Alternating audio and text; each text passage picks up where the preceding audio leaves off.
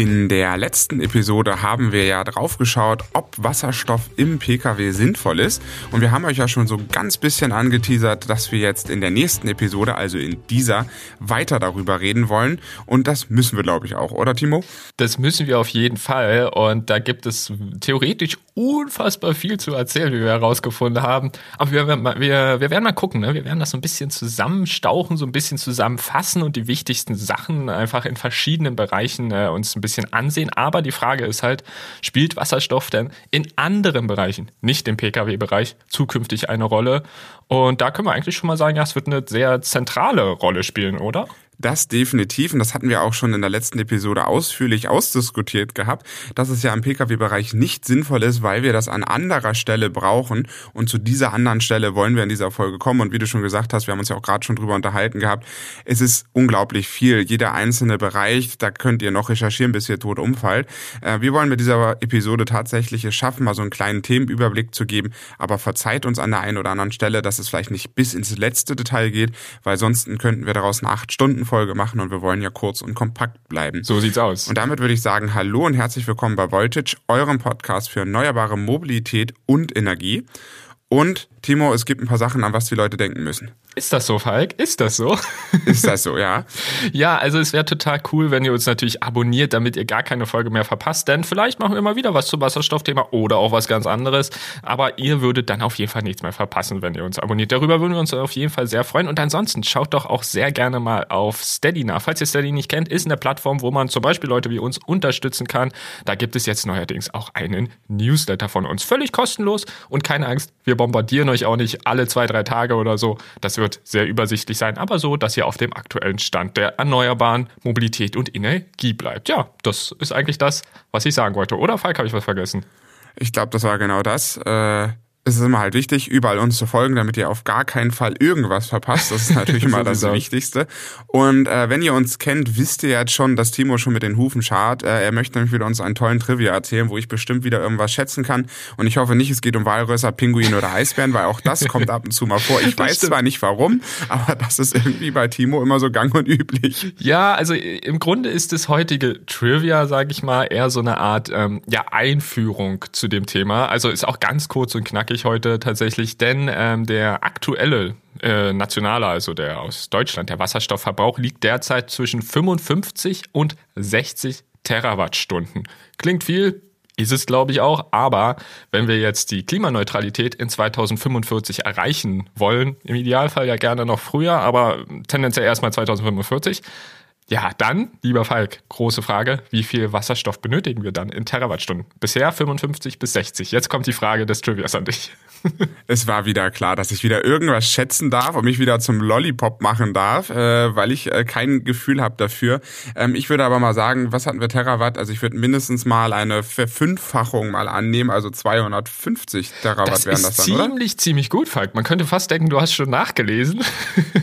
265 Terawattstunden, also es ist ziemlich gut geschätzt.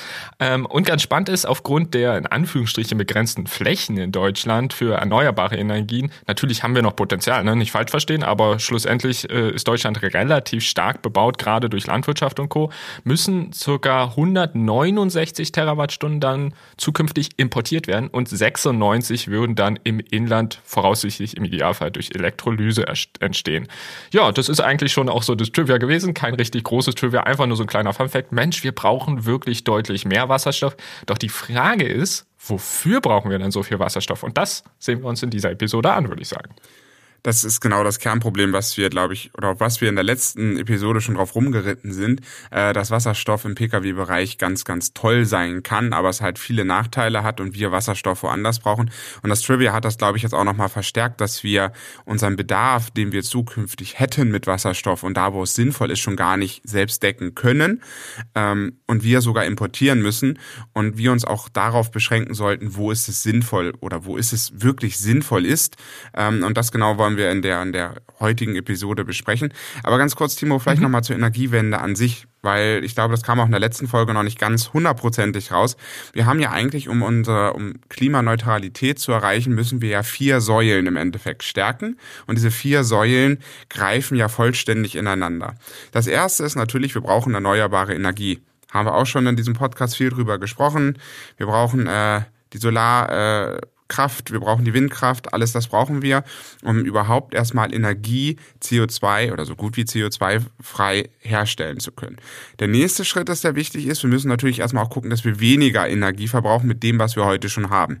Schlichtes Beispiel, der alte Kühlschrank vor vor 30 Jahren einmal rauswerfen, vielleicht gegen einen neuen austauschen. Dann müssen wir in den großen Bereichen gucken, überall da, wo es sinnvoll ist, Dinge zu elektrifizieren. Und das ist eine schöne Überleitung zu unserer oder eine schöne Überleitung zu dem, was wir in der letzten Episode besprochen haben, Timo. Diese Elektrifizierung ist ja im Pkw-Bereich insbesondere ganz wichtig, weil Wasserstoff ja keinen Sinn macht. Ja. So. Und jetzt gibt es dann noch die vierte Säule und der heißt grünen Wasserstoff. Also das alles, was wir nicht elektrifizieren können und da, wo es nicht sinnvoll ist, Akkus einzusetzen, das müssen wir mit grünem Wasserstoff betreiben und dazu sprechen wir jetzt. Und jetzt bist du dran, Timo. Ich würde sagen, wir stellen uns ganz kurz, vielleicht nicht zu tief reingehen, aber trotzdem ganz kurz die Frage, Wasserstoff gibt es ja schon sehr lange. Das haben wir auch in der letzten Episode schon ein bisschen festgestellt, auch mit Wasserstofffahrzeugen warum gibt es jetzt eigentlich diesen Hype? Also ich, ich habe ich hab echt das Gefühl, also selbst wenn ich den Podcast hier mit dir gar nicht machen würde, Falk, ne? Und wir den gar nicht machen würden. Also ich glaube, ums Thema Wasserstoff kommst du einfach nicht drum rum, ne? Also du wirst davon lesen und das finde ich schon spannend. Warum gibt es denn jetzt diesen Hype? Ja, der Hype kommt ja einfach daher, weil wir halt einfach das grundsätzliche Problem haben, Timo, dass wir nicht alles elektrifizieren können, beziehungsweise wir einfach ein Mittel brauchen, um Energie speichern zu können. Erneuerbare Energien haben halt nun mal das Problem, sie stehen halt nicht jeden Tag zu jeder Uhrzeit immer zur Verfügung. Anders vielleicht wie bei einem Kohlekraftwerk, wo man einfach wieder Kohle nachschmeißt und dann wird da Wärme oder Strom produziert. Ähm, und genau darum gibt's halt heute, glaube ich, so eine große Diskussion drum, wo setzt man tatsächlich Wasserstoff ein wo die Grenze zur Elektromobilität mit Akkus einfach gegeben ist. Also im Grunde ist äh, der Wasserstoff in vielen Bereichen, ja, oder soll der Wasserstoff wie so eine Art Ersatzprodukt, ein ökologischeres Ersatzprodukt werden zu den fossilen Energieträgern. Und äh, vielleicht äh, würde ich auch nur jetzt so in einer Minute schnell machen, weil wir das jetzt auch in der letzten Episode schon ein bisschen angesprochen hatten. Jedoch, vielleicht hört der eine oder andere jetzt die Episode und hat die vorherige nicht gehört, ist ja die Frage, okay, es gibt jetzt Wasserstoff, aber Wasserstoff ist nicht gleich Wasserstoff. Natürlich Natürlich, rein chemisch schon, aber von der Herstellung, da gibt es verschiedene Ansätze. Es gibt, und das finde ich so putzig, also wir hatten bisher, glaube ich, immer grün und grauen Wasserstoff, glaube ich, erwähnt. Und ich habe inzwischen herausgefunden, es gibt auch noch blauen und türkisen Wasserstoff. Also man denkt sich alle möglichen putzigen Farben aus, das ist so mein Gefühl. Irgendwann war noch rosa Wasserstoff, man weiß es nicht. Das fand ich auf jeden Fall sehr putzig. Aber wichtig ist vor allem der grüne und eigentlich auch der graue. Die anderen beiden sind eher äh, kleinere, äh, haben nicht so großen Marktanteil. Also, aber ich würde sagen, da gehen wir einfach ganz kurz noch drauf ein, oder Falk? Dass wir einfach wissen, was das ist. Genau, also grundsätzlich ist Wasserstoff ein Gas und äh, farblos und so weiter, aber genau wie du sagst, äh, die Farben geben immer an, wie es hergestellt wird. Den Verbrauch, den du genannt hattest, den wir heute schon haben, von 50 bis 60 Terawatt, wird äh, hauptsächlich aus den ja nicht ganz CO2-neutralen äh, Methoden verwendet, nämlich äh, hauptsächlich aus grauen Wasserstoff. Das ist im Endeffekt ähm, aus Erdgas entstanden mit einem sehr hohen Treibhauseffekt. Wir haben noch blauen Wasserstoff, was eigentlich nichts anderes ist als der graue, sondern nur das CO2 wird in irgendeiner Weise gebunden und gespeichert, also wird nicht wieder in die Atmosphäre abgegeben. Und dann haben wir noch äh, türkisen Wasserstoff. Da ist die thermische Spaltung von Methan, ich werde jetzt auch nicht zu tief drauf eingehen, nur dass ihr es mal gehört habt, da muss dann der Kohlenstoff, der nachher übrig bleibt, auch wieder entsprechend gebunden werden. Wenn wir aber heute in der Folge von Wasserstoff sprechen, wollen wir ausschließlich eigentlich über grünen Wasserstoff sprechen, weil grüner Wasserstoff wird durch Elektrolyse hergestellt. Das sprich, das Windrad produziert Strom und dieser Strom wird dafür verwendet, zum Beispiel Wasser aufzuspalten und dort dann diese Energie zu speichern. Das heißt, mit den erneuerbaren Energien ist das sozusagen eine Verkettung. Wir erinnern uns wieder an die vier Säulen am Anfang. Genau hier ist diese Verkettung ganz wichtig, dass wir mit einem Windrad oder mit einer Photovoltaikanlage im Endeffekt Strom erzeugen, diesen Strom zur Spaltung nutzen, mit dieser Spaltung im Endeffekt Energie gespeichert wird und man diese Energie, wenn man diese Elemente wieder zusammenführt, dann auch wieder freisetzen kann. Wichtig zu wissen ist einfach nur, grüner Wasserstoff ist CO2-neutral und das ist auch tatsächlich der Wasserstoff, der eigentlich ähm, ja, versucht wird von allen quasi, wenn es immer um Wasserstoffprojekte geht, auch politisch für, für die Zukunft oder auch schon in der Gegenwart, versucht man inzwischen eigentlich um auf grünen Wasserstoff zu setzen. Das ist einfach eigentlich nur wichtig zu wissen, aber es gibt halt auch noch andere Herstellungsmethoden. Doch die, ja? Ja, und die Anmerkung von mir ist noch, das müssen wir einmal wenigstens mit dazu sagen, grüner Wasserstoff ist heute noch in der Forschungsphase. Es ist noch nicht flächendeckend so weit in den Industriestandard überführt, dass man jetzt überall grünen Wasserstoff herstellen kann, sondern wir stehen, glaube ich, heute mit den ersten Schritten in dieses Zeitalter des grünen Wasserstoffs. Und das ist eigentlich nochmal kurz zu wissen, dass wir gerade in dieser Übergangsphase befinden. Wir haben halt heute noch das viel größere Problem, dass wir noch nicht mal genug erneuerbare Energien haben, um unseren eigentlichen Stromverbrauch zu decken. So, und jetzt müsst ihr nur mal einmal oder müssen wir einmal weiterdenken und sagen, okay, Schritt eins ist erneuerbare Energien unseren Stromverbrauch heute, den wir haben, der nicht in irgendwelchen anderen Prozessen verarbeitet ist, sondern um die Lampe zu betreiben oder um den Kühlschrank zu betreiben. Dahin ist der erste Schritt zu kommen, erneuerbare Energien so viel zur Verfügung zu stellen. Und der nächste Schritt ist dann auch Wasserstoff mit diesen Überschüssen zu herzustellen oder zu speichern.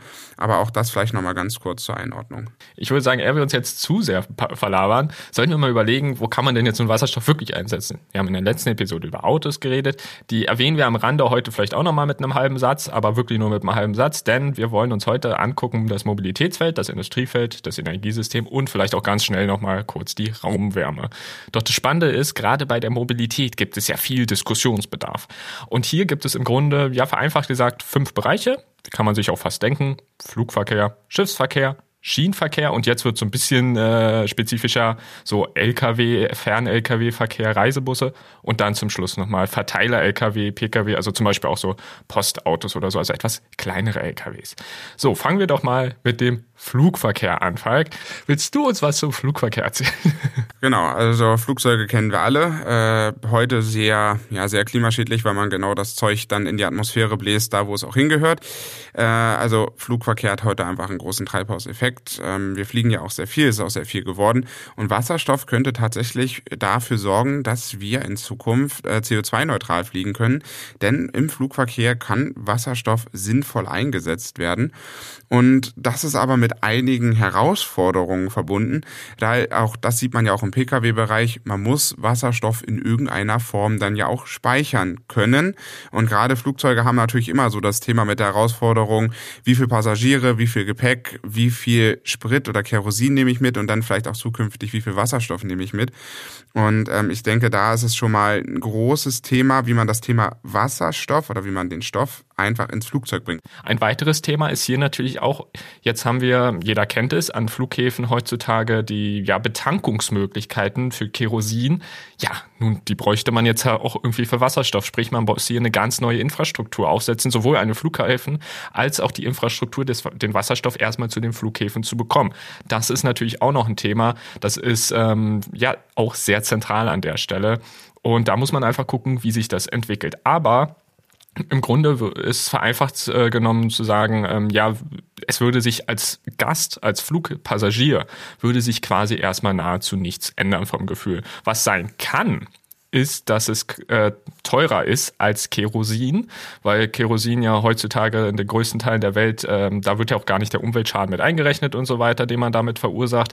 Wenn man das machen würde, wäre es vielleicht anders, aber so kann es durchaus eventuell sein, das ist noch nicht so ganz sicher, dass Wasserstoff etwas teurer ist und die Tickets dadurch etwas teurer werden. Aber wie gesagt, im Vergleich zu den Billig-Airlines, sage ich mal, die man so kennt, ohne jetzt irgendwelche Namen zu kennen, würde ich das so oder so ganz gut finden, wenn es nicht ganz so billig bleibt.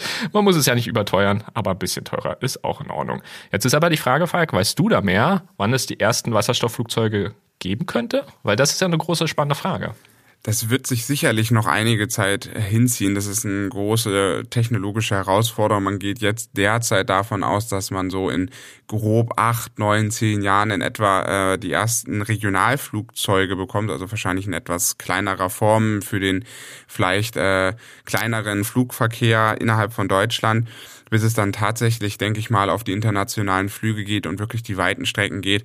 Ich denke, da sind noch äh, viele technologische Schritte ja zu, zu leisten und auch wissenschaftlich zu erforschen. Aber zumindestens kann Wasserstoff Kerosin ersetzen und ist im Flugzeug einsetzbar und damit haben wir eine Perspektive, vielleicht wirklich in 15 oder in 20 Jahren wirklich erste Langstreckenflüge zu machen. Ähm, da sind aber auch alle Schätzungen sehr vorsichtig und das sagt auch wahrscheinlich jede Quelle anders, weil man weiß es heutzutage einfach nicht, ob sich ob das, dieser technologische Schritt wirklich auch erfüllt werden kann.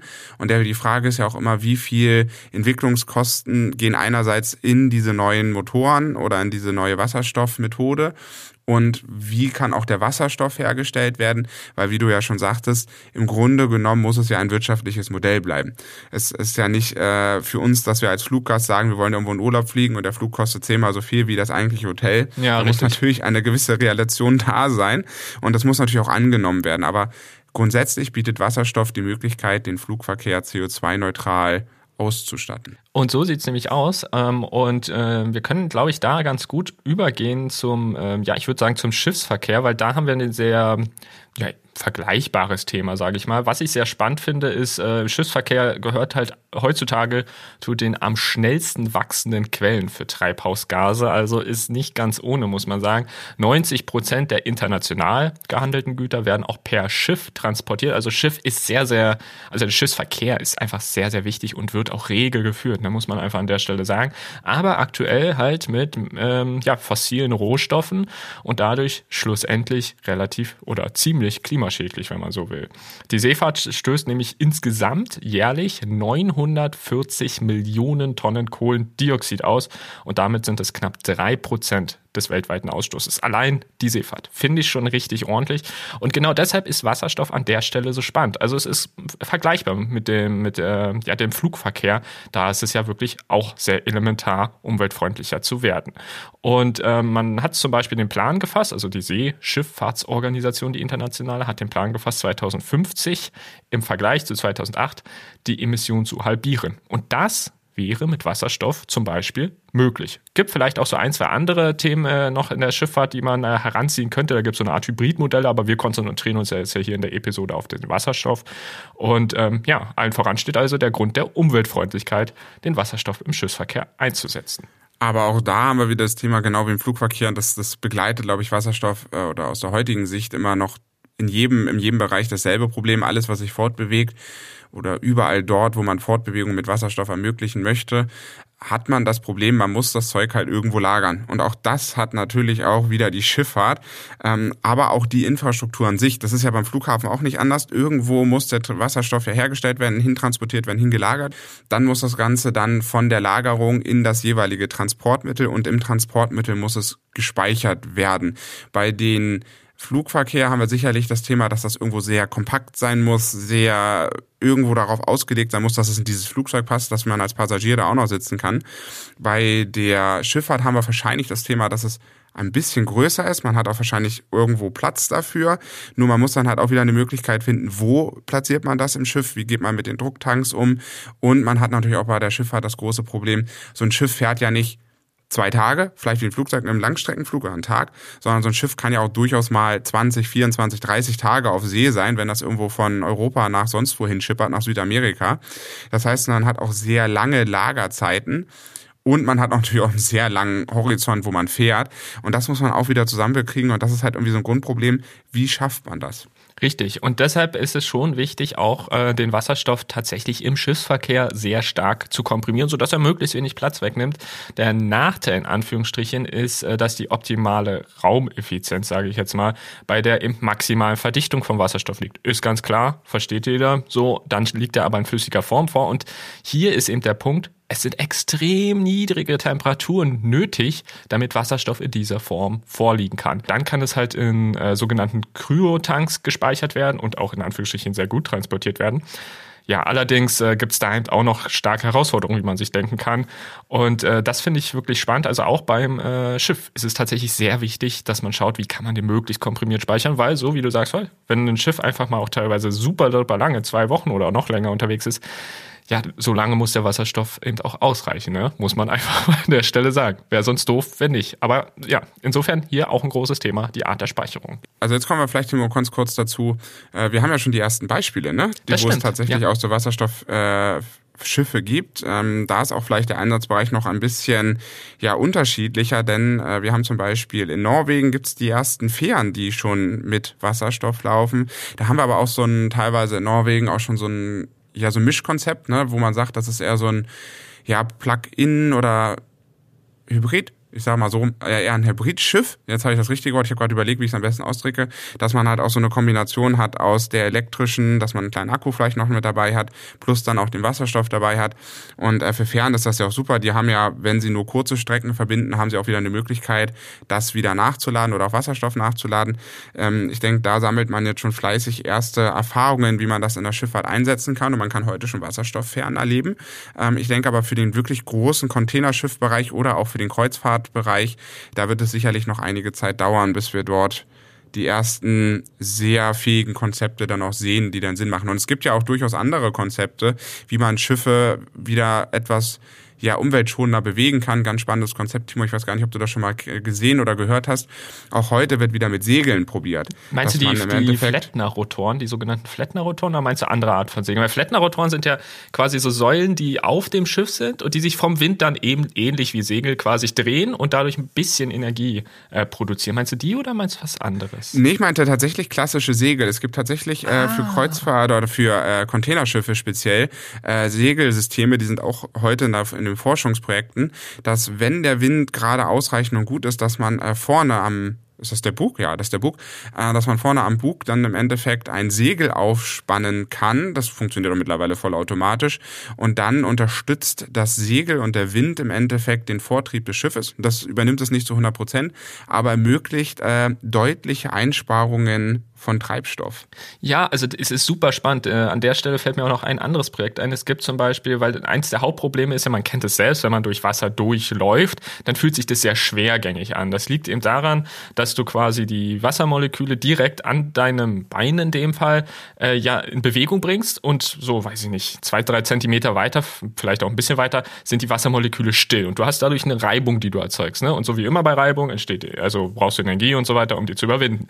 Und es gibt jetzt Konzepte, das habe ich auch letztens gesehen, ist total spannend, wo man quasi ein Schiff so einer speziellen, ich weiß jetzt nicht genau, was das war, also so wie so eine Art Lackierung, also so Art lackiert, das ist halt so ein spezieller Stoff dann und der sorgt eben dafür, dass dort quasi ähm, dann die Reibung sich reduziert an den Stellen, so eine Geschichten. Oder dass zum Beispiel künstlich ähm, Luftpartikel, also Luft ähm, ja, äh, vorne aus dem ähm, Schiff rausgepustet werden, um eben dann dort gleich schon bewegende Luftmoleküle zu haben und dadurch auch wieder die Reibung zu reduzieren. Also da gibt's viele, viele Themen. Deshalb, das hatte ich auch am, Anfang gesagt beim Schiffsverkehr, ähm, es ist nicht nur der Wasserstoff, der da aktuell ein Thema ist, aber wir wollen ja heute über Wasserstoff sprechen und vielleicht noch eine kleine Ergänzung zu den Fähren. Der Grund, weshalb Fähren heutzutage schon möglich sind, ist halt ein ganz logischer. Sie haben einen fixen Anlaufpunkt. Also sie können immer wieder an der gleichen Stelle nachtanken und ja, das wäre halt vielleicht bei Kreuzfahrtschiffen oder auch ähm, Güterschiffen was ganz anderes, denn da müsstest du weltweit die Infrastruktur haben. Deshalb gibt es Fähren äh, heute schon teilweise mit Wasserstoff. Das ist ein simpler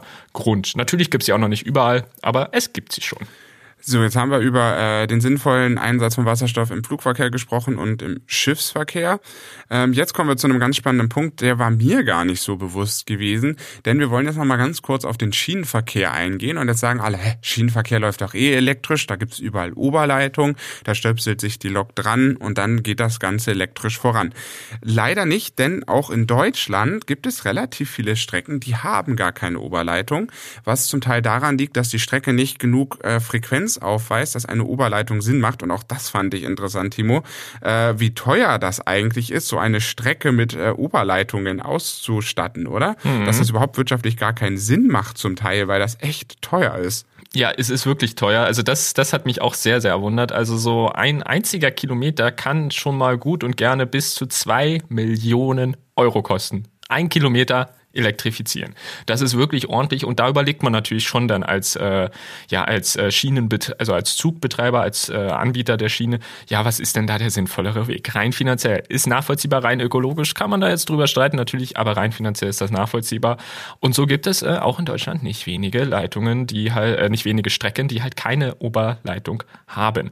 Und ähm, die Herausforderung an der Stelle ist so ein bisschen bis zu 80 Kilometer sagt man so aktuell grob, könnte sich vielleicht zukünftig auch ein bisschen noch erhöhen, aber ist aktuell so, funktionieren auch äh, solche sogenannten ja, Hybridwagen, glaube ich, werden die genannt. Also dass quasi die Fahrzeuge erstmal ganz normal mit einer Oberleitung fahren, aber dann Akkus integriert haben und für in Anführungsstrichen kurze Strecken eben dort elektrisch weiterfahren können ohne Oberleitung. Das funktioniert so grob bis 80 Kilometer. Ich habe solche Züge tatsächlich auch schon mal in echt gesehen, Falk. Fand ich ganz cool. Da stand, da steht es dann halt so werbetechnisch dran. Aber Nicht immer sind es nur 80 Kilometer, manchmal ist es auch deutlich mehr. Und genau da könnten dann die äh, Wasserstoffzüge, wie sie dann vermutlich hießen, äh, ja ansetzen. Und ähm, genau, aber wie immer das gleiche Thema, wir brauchen ein Wasserstoff-Tankstellennetz für die Züge und wir brauchen natürlich schlussendlich auch erstmal genug Wasserstoff, um das zu realisieren. Aber gerade die Infrastruktur ist hier eben auch wieder ein Thema. Hier finde ich es halt besonders interessant im Schienenverkehr, dass man viel äh, auf Mischlösungen setzen kann. Ne? Man hat einerseits die ganz normale Elektrolok, die auf den Oberleitungsstrecken fährt, dann hat man Hybridzüge, die irgendwo beides nutzen können und kleinere Strecken. Und ich gehe mal von aus, dass man in Zukunft deutlich mehr als die 80 Kilometer auch schaffen kann. Ähm, wenn auch sich die Batterieentwicklung auch im Pkw-Bereich weiterentwickelt, profitieren ja auch alle anderen Bereiche davon. Ähm, und da ist ganz spannend, wenn es dann wirklich noch mehr Strecke ist, dass es dann im Wasserstoff geht und dass man da auch eine Wasserstoffentwicklung machen muss. Ich glaube aber im Schienenverkehr wird es wahrscheinlich ein bisschen weniger werden, denn ähm, man hat ja noch viele andere Bereiche und deswegen würde ich ein bisschen schneller über das Schienenverkehr Thema springen, wenn es für dich nicht, also wenn es für dich in Ordnung ist. Sehr gerne. Ich will nur eine ganz kleine Sache schnell in einem Satz ergänzen. Wasserstoffzüge gibt es tatsächlich weltweit schon, ich glaube in Frankreich oder so. Und in Deutschland sollen sie tatsächlich wahrscheinlich 2024, auch nicht mehr lange hin, erstmalig in Betrieb gehen. Das wollte ich nochmal ergänzen, dass man da einfach einen Überblick hat. Aber ansonsten können wir gerne weitergehen, Falk. Ja, jetzt, jetzt müssen wir ein bisschen ins Detail kommen. Äh, jetzt müssen wir nämlich mal so ein bisschen drüber sprechen, Timo. Wir müssen jetzt über LKWs und Reisebusse sprechen, ein ganz spannendes Thema. Ähm, und da müssen wir auch nochmal unterscheiden zwischen Fernverkehr LKWs und äh, ja, Verteiler LKWs. Verteiler LKWs können auch sowas sein wie diese klassischen siebeneinhalb Tonner, die man kennt, die irgendwie Waren als Last Mile in die Innenstädte fahren zum Beispiel. Genau. Oder auch die äh, kleineren Verteilerverkehr übernehmen. Und die Fernverkehr LKWs sind natürlich diese ganz klassischen 40 Tonner, die jeder kennt von der Autobahn. Und da ist es teilweise sehr ja, strittig würde ich fast nicht sagen, aber es kommt immer sehr auf den Einsatzzweck an, ob es tatsächlich sinnvoll ist. Also hier sind wir in dem ersten Bereich, wo man sich, glaube ich, streiten kann. Beim Pkw braucht man sich nicht streiten, das ist einfach nicht sinnvoll, das, das passt.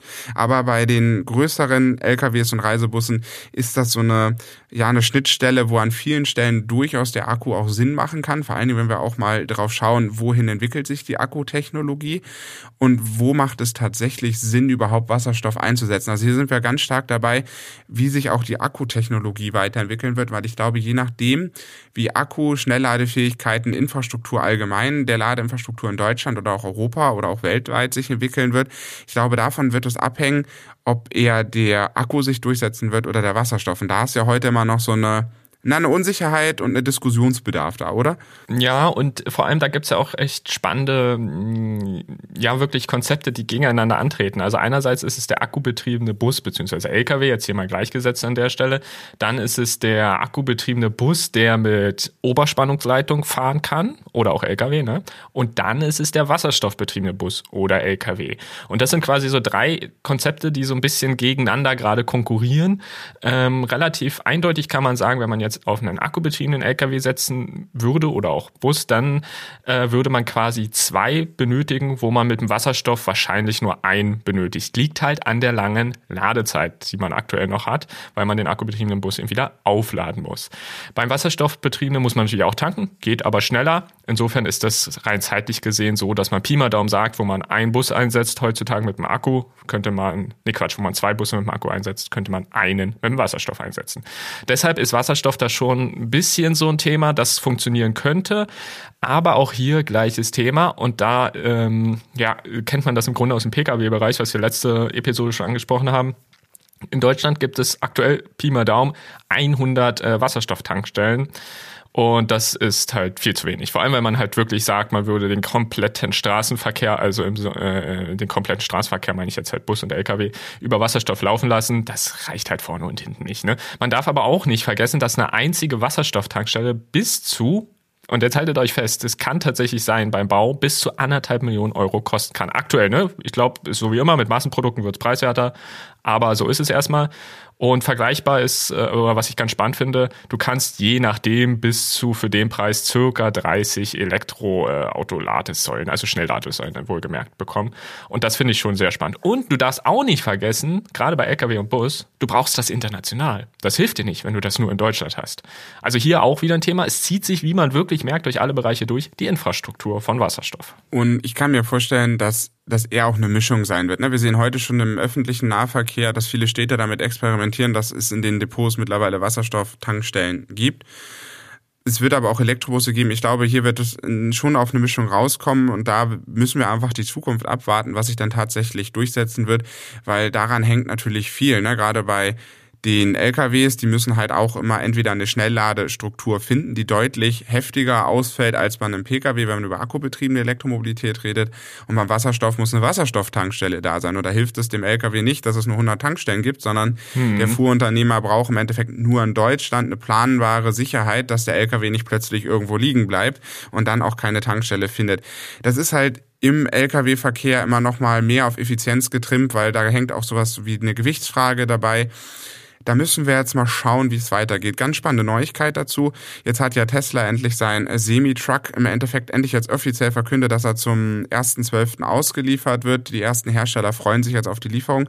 Also da sehen wir zum Beispiel, dass jetzt ein elektrischer Sattelschlepper, wenn man es jetzt mal so sagen kann, äh, in den Betrieb geht. Und es wird, glaube ich, ganz spannend, wie sich die Infrastruktur entwickeln wird. Von meinem Bauchgefühl her werde ich eher sagen, dass es langfristig wahrscheinlich auch in diesem Bereich eher Richtung Akkubetrieben geht, weil einfach der Aufwand für eine Infrastrukturaufbau des Wasserstoffes echt heftig ist und das zu stemmen ist nochmal eine viel größere Herausforderung. Also wir hatten es ja heute auch im Schiffverkehr. Ne? Im Schiffverkehr weißt du, okay, du musst die in die Häfen, musst du damit ausstatten. Bei dem Flugverkehr musst du die in die Flughäfen damit ausstatten. Ich glaube, das ist eine planbare Investition. Und wenn man mal sieht, Größe von so einem Hafen, Größe von so einem Flughafen, ich glaube, das ist irgendwo machbar. Aber wenn wir darüber reden, dass eigentlich jede Raststätte in Deutschland eine Wasserstofftankstelle braucht, das finde ich schon mal eine heftige Herausforderung ja. und ich glaube, da wird sich eher über den Pkw-Bereich und das werden wir, das haben wir letztes Mal ja sehr ausführlich besprochen in der Episode, Timo, dass eher der Pkw dort die Richtung angeben wird und ich denke, das ist jetzt aber nur meine persönliche Meinung, äh, dass es dann auch sich so abfärben wird, dass wir auch im Reisebus und auch im Fernverkehr dort mit profitieren können und dort diese Infrastruktur mitwächst, dass es dann zum Beispiel zehn Schnelllader gibt, a 350 Kilowatt und dann gibt es halt fünf Schnelllader mit einem Megawatt, die dann die LKWs aufladen. Da liegt halt die Infrastrukturausbau viel näher zusammen, als wenn ich an jeder Raststätte jetzt mal übertrieben in Deutschland also eine Wasserstofftankstelle baue. Aber äh, bevor wir jetzt schnell und äh, oder was heißt schnell, aber gleich direkt zur Industrie weitergehen, denn das würde ich vorschlagen, dass wir das machen. Noch ganz schnell zwei kleine Punkte, denn wir haben jetzt hier auch wieder mit der Herausforderung zu tun, nicht nur mit der Infrastruktur, was du gerade äh, detailliert ausgeführt hast an der Stelle, sondern auch, naja, eigentlich reichen die 350 Bar, die wir aus dem Pkw-Bereich kennen, mit der Speicherung nicht so richtig aus. Bedeutet, man müsste es eigentlich noch stärker verdienen verdichten. Das wiederum wäre dann, wären solche Themen wie, dass es ähm, halt äh, sehr, sehr kühl, sehr kalt werden muss ähm, für diese sogenannten Kryptotanks, was wir eben schon angesprochen hatten. Beim, ich glaube, Flug, nee, beim Schiff war das, wo wir das angesprochen hatten. Und ein weiterer Punkt darf man halt auch nicht vergessen. Der Wirkungsgrad von Wasserstoff ist halt deutlich, deutlich schlechter. Und wenn dann halt mit Akku konkurriert wird, naja, dann ist halt äh, aufgrund dessen, wie viel Energie man einfach grundsätzlich braucht, der akkubetriebene Antrieb deutlich spannender. Also meiner Meinung nach, so wie du auch sagst, ich stimme stimmt da grundsätzlich zu. Es gibt vielleicht einzelne Ausnahmen in der Zukunft, aber tendenziell kann ich mir auch eher den sogenannten Elektro-LKW vorstellen. Ganz spannend ist, es gibt schon so ein paar Wasserstoffbusse, zum Beispiel so innerstädtisch und so bei so ein paar Betrieben. Das finde ich ganz spannend. Flixbus zum Beispiel arbeitet auch an einem Modell und einige LKW-Hersteller sowieso, aber andere, so wie du sagst, arbeiten auch an akkubetriebenen Varianten, wie zum Beispiel Tesla.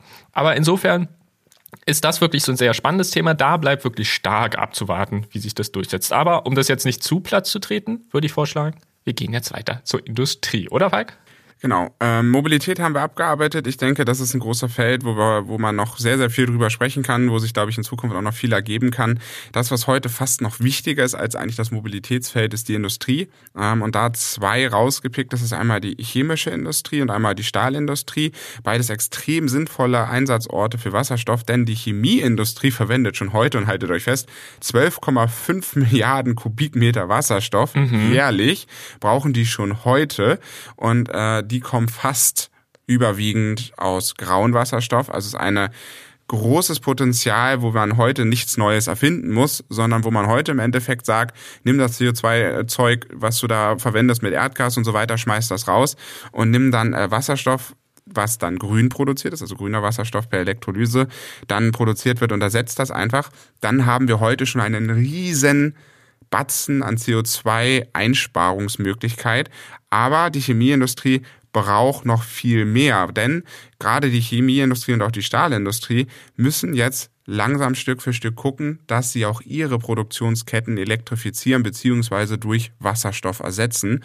Und das ist ein Bereich, ich denke, da, da steht uns noch einiges bevor, diesen Industrieumbau ja, einfach äh, irgendwie schaffen zu können. Ich kann mir das fast gar nicht vorstellen, aber das wird ein riesengroßes Projekt für uns in der Energiewende. Das glaube ich auch, aber ähm, im Grunde ist hier auch wieder eine der zentralen Herausforderungen, um das jetzt nochmal zu benennen, wieder die Infrastruktur. Denn irgendwie muss der Wasserstoff auch zu den Betrieben beziehungsweise zu den Fabriken in dem Fall kommen.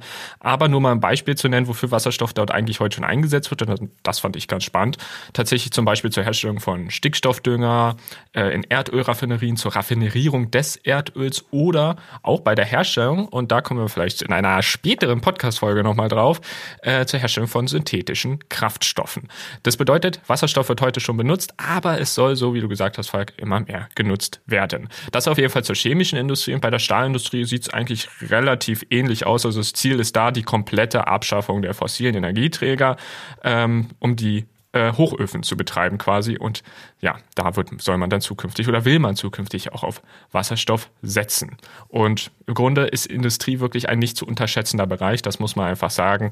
Die Industrie verbraucht Unmengen an Energie, ist aber auch, und deshalb, ich will sie gar nicht schlecht reden, sie braucht Unmengen an Energie, ist aber auch wichtig für den Erhalt unserer, so wie wir sie kennen, aktuellen ja, Gesellschaft, sage ich mal. Ne? Und da ist es dann halt einfach ein großer Punkt hier, auch umweltfreundlicher zu werden, mit zum Beispiel grünem Wasserstoff. Und da steht uns einiges bevor und die haben richtig Bedarf. Also da, ich finde, so bei der Industrie sieht man halt, einfach mal, du hast es ja aufgeschrieben, ne, um äh, die Dekarbonisierung der deutschen Grundstoffchemie bis 2050 zu erreichen, steigt der Wasserstoffbedarf der gesamten Branche bis 2050 wohlgemerkt um das Sechsfache. Ja. Ne? Also da muss man auch mal sehen. Und was ich noch viel spannender finde, du hattest das eben auch gesagt gehabt, naja, Herstellung von synthetischen Kraftstoffen oder auch von Raffinerierung von Mineralöl, da sieht man mal, wie auch diese Wirtschaftszweige ineinander greifen. Wenn wir weniger Mineralöl verbrauchen oder Öl oder Diesel oder Benzin oder was auch immer dann daraus hergestellt wird, dann sparen wir das im Endeffekt in der Industrie wieder ein. Genauso die Frage, und da sprechen wir ja nochmal viel später in einer anderen Folge drüber, ist synthetische Kraftstoffe überhaupt sinnvoll? Wollen wir dieses mhm. wertvolle Ressource Wasserstoff, die wir einerseits für die Mobilität in anderen Bereichen brauchen, aber auch um unsere chemische Industrie CO2-neutral zu bekommen, wollen wir dieses Potenzial tatsächlich an synthetischen Kraftstoffen verschwenden oder wollen wir nicht lieber Wege finden, die sinnvoller sind mit einer akkubetriebenen Elektromobilität oder mit der wasserbestoffenen Mobilität insgesamt für andere Bereiche oder auch, dass zum Beispiel Stahl dann irgendwann mal CO2-neutral hergestellt werden kann. Denn Stahl wird heute hauptsächlich äh, mit Kohle oder die Erwärmung. Es ist ja ein Hochofen, der aufgeheizt werden muss. Genau. Da geht sehr, sehr viel Energie bei drauf und das wird heute viel über Kohle gemacht. Und da sieht man mal, und das hatten wir, glaube ich, sehr, sehr ausführlich auch in der letzten Episode besprochen gehabt, Wasserstoff steht uns nur am begrenzten Maß zur Verfügung und wir müssen in der Zukunft halt höllisch aufpassen, dass wir das Zeug genau dafür verwenden, wo sinnvoll ist und wo wir am meisten CO2 einsparen können. Na, und wenn man mal sieht, Stahlindustrie auch wieder als Beispiel, die sind für 20 Prozent des Treibhausgasausstoßes in Deutschland zuständig. Und äh, das ist schon mal so knappe 200 Millionen CO2-Äquivalente. Das ist schon mal richtig heftig. Wobei ich glaube, das ist gar nicht mal nur die Stahlindustrie, es ist glaube ich sogar die gesamte Industrie, aber dennoch, es ist ein beträchtlicher und großer, großer Anteil. Da stimme ich dir komplett zu. Und auch hier, gerade wo du Stichwort Stahlindustrie gesagt hast, muss man halt gucken. Also es gibt sogenannten grünen Stahl, nennt der sich halt. Also wenn man den zum Beispiel aus grünem Wasserstoff produziert, anstatt mit Kohle. Aber hier ist halt wirklich das Thema Stand heute, wir haben noch zu wenig erneuerbare Energien, um diesen grünen Wasserstoff nutzen zu können. Aber genau das ist die Frage, wo setzt man ihn zukünftig ein? Ich denke, so wie du sagst, es wird einen Zeitraum geben, da muss man drüber diskutieren, sage ich mal, wo setzt man ihn jetzt ein, wo ist es am sinnvollsten. Aber wir hoffen ja mal, dass man dann irgendwann an den Punkt kommt, dass man quasi genug von dem herstellen kann und sich dann nicht mehr so die mega vielen Gedanken machen muss. Ob das jetzt in 10 Jahren, in 20 Jahren oder 30 Jahren soweit ist, das wissen wir alle nicht. Aber ich denke, viele ähm, Polit Politiker, viele, viele Unternehmen arbeiten genau darauf hin, diesen Punkt irgendwann hoffentlich zu erreichen. Dann würde ich sagen, machen wir einen kurzen Strich unter die Industrie. Ich glaube, mhm. da könnten wir auch stundenlang drüber sprechen. Ich glaube, da gibt's noch äh, super viele Details, über die man sprechen kann. Aber ich möchte lieber auf das dritte noch zurückkommen, wo wir auch am Anfang schon kurz drüber gesprochen haben, ist das Energiesystem an sich. Ähm, wir erinnern uns wieder an die vier Säulen. Wir haben erneuerbare Energie. Äh, erneuerbare Energie steht nicht jederzeit zur Verfügung. Und deswegen ähm, brauchen wir eine gewisse Speicherung von Wasserstoff, um dann diese ja sehr wechselhaften Konditionen der Photovoltaik und der Solarenergie und was es da noch sonst oder der Photovoltaik und der Windenergie, was es da noch alles gibt, im Endeffekt auch speichern zu können und auch einen Spitzenausgleich im Stromnetz zu haben. Das heißt, wenn jetzt gerade mal in einem besonderen Zeitpunkt oder einem besonderen Zeitraum äh, sehr viel Strom im Netz benötigt wird, dass man diesen auch über Wasserstoff dann wieder ins Netz zurückspeist. Das ist halt eine schöne Möglichkeit. Wenn gerade die Sonne draußen scheint, äh, können wir gar nicht so viel Strom verbrauchen, wie wir gerade produzieren. Den würde man dann zwischenspeichern in Wasserstoff. Und wenn es dann jetzt zum Beispiel abends ist und alle machen den Weihnachtsbaum an zu Weihnachten und machen da eher, eher Weihnachtsessen,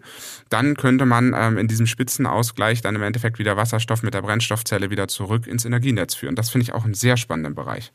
Und ich glaube, das wird einer der absoluten Hauptpunkte von Wasserstoff werden. Da bin ich mir sehr sicher. Es geht da vielleicht jetzt nicht nur, so sage ich mal, also bestimmt auch ein Stück weit, aber nicht nur um äh, Abdeckungen im Abendsbereich oder so. Nein, du kannst ja auch Wasserstoff nutzen und noch deutlich länger speichern. Das ist ja ein Riesenvorteil gegenüber Akkus, weil Akkus ja sicher relativ schnell, kennt ja jeder auch vom Handy, selbst entladen. So, und ähm, bei Autos merkt man das zum Glück jetzt nicht so schnell, aber findet auch statt. Es sind auch Akkus, da findet das auch statt. Und ähm, man kann ja dann zum Beispiel im Sommer produzieren, so wie du ja auch schon gesagt hast, Falk, ne, produzieren wir so dermaßen viel Strom mit zum Beispiel Photovoltaik, das können wir gar nicht verbrauchen. Also das ist halt wirklich, äh, Deutschland ist, glaube ich, im Sommer sogar ein äh, Energieexporteur, also hat tatsächlich durch die Erneuerbaren im Sommer zu viel, aber im Winter dann zu wenig. Und genau hier kann man dann Wasserstoff nutzen, um das auszugleichen. Du kannst es in, den Strom in Wasserstoff umwandeln und diesen dann im Winter ganz ähnlich, wie man es jetzt äh, aktuell auch viel mitbekommt mit Erdgas, wo man die Speicher füllt für den Winter und diese dann im Winter wieder leer werden, weil man den dann halt verbraucht. Und so ähnlich, glaube ich, könnte das dann tatsächlich zukünftig mit dem Wasserstoff Wasserstoff funktionieren. Und so, wo die, wie du sagst, für die sogenannten volatilen erneuerbaren Energien, was so viel heißt wie erneuerbare Energien, haben wir nicht immer so konstant wie Kohle oder Atomstrom. Ähm, ist das auch sehr wichtig, um einfach Spitzenlasten auszugleichen. Also 100% erneuerbare Energie im Stromnetz ohne Wasserstoff, ich glaube, das ist technisch nicht mal möglich, weil du halt diese Spitzenausgleiche brauchst. Und das ist auch mal eine Vision, an der man sich abarbeiten kann, finde ich, dass wir jetzt hinkommen, einerseits zu einem dezentralen Stromnetz. Äh, es gibt viele kleine Verbraucher, viele Einfamilienhäuser, Mehrfamilienhäuser, Gebäude aller Art produzieren ein bisschen Strom mit ihren äh, Photovoltaikanlagen auf den Dächern. Es wird äh, Offshore-Anlagen, Onshore-Anlagen geben von Windkraft, es wird Biomasseanlagen geben. Alle zusammen produzieren in einem dezentralen, intelligenten Stromnetz äh, Energie und die Energie, die gerade irgendwo zu viel gebraucht wird, wird dann in äh, Wasserstoff wieder zwischengeschaltet gespeichert. Das wirkt sich dann auch wieder auf die Preise aus, weil das intelligente Stromnetz äh, fördert dann natürlich auch immer per Preis, wo dann gerade welcher Stromverbrauch da ist. Und dann hat man die Möglichkeit, oh, es wird jetzt dunkel oder wir haben Winter, jetzt stehen wir uns nicht so viele äh, erneuerbare Energiequellen zur Verfügung. Jetzt werden dann halt, wie du sagst, Timo, die Wasserstoffreserven angezapft, jetzt werden die wieder verstromt und wieder ins Netz gepackt. Das Netz ähm, regelt das wieder intelligent, dass dann vielleicht an dem Tag, wo viel Wasserstoff verbraucht wird, dann auch der Strom etwas teurer wird, wo man sich dann vielleicht überlegt, ah, lade ich heute mein Elektroauto vielleicht lieber nicht, weil heute gerade nicht so viel Sonne geschienen hat. Dann am nächsten Tag haben wir einen schönen Wintertag, wir haben sehr viel Sonnenenergie wieder an dem Tag. Also das finde ich eine tolle Zukunftsversion, dass Wasserstoff sich in dieses große System der dezentralen Stromabnahme im Endeffekt integriert und in dieses dezentrale Stromnetz auch intelligent mit einspeist. Und ich glaube, das ist eine Version, die ist, glaube ich, für die Zukunft richtig cool und ich glaube, das ist etwas, was einen großen Fortschritt einfach bringt. Mhm, absolut. Und vielleicht für alle da draußen, die einen, ja, ich sag mal, ein Familienhaus oder irgendwas in der Größenordnung haben, hier noch einen kleiner Tipp. In dem Bereich tut sich gerade auch ein bisschen was, was Wasserstoff angeht. Denn nicht nur das Grid, also das ganze Stromnetz, kann vom Wasserstoff profitieren, sondern zum Beispiel auch ihr, wenn ihr eben so ein Einfamilienhaus habt oder vielleicht muss nicht unbedingt ein Familienhaus sein, aber so, dass ihr relativ äh, autonom über eure Energieversorgung entscheiden könnt.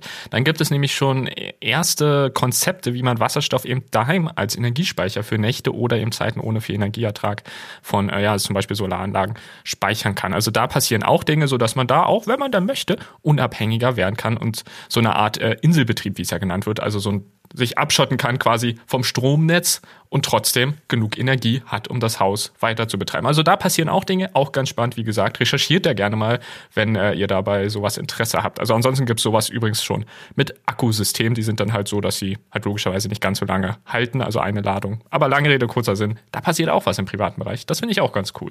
So, Timo, also langsam müssen wir mal gucken, äh, dass wir die Folge zum Abschluss bekommen. Es wird langsam ziemlich lang. Schon, wir haben, Der Punkt, den wir noch... Wir haben heute schon eine Laberfolge. Ja.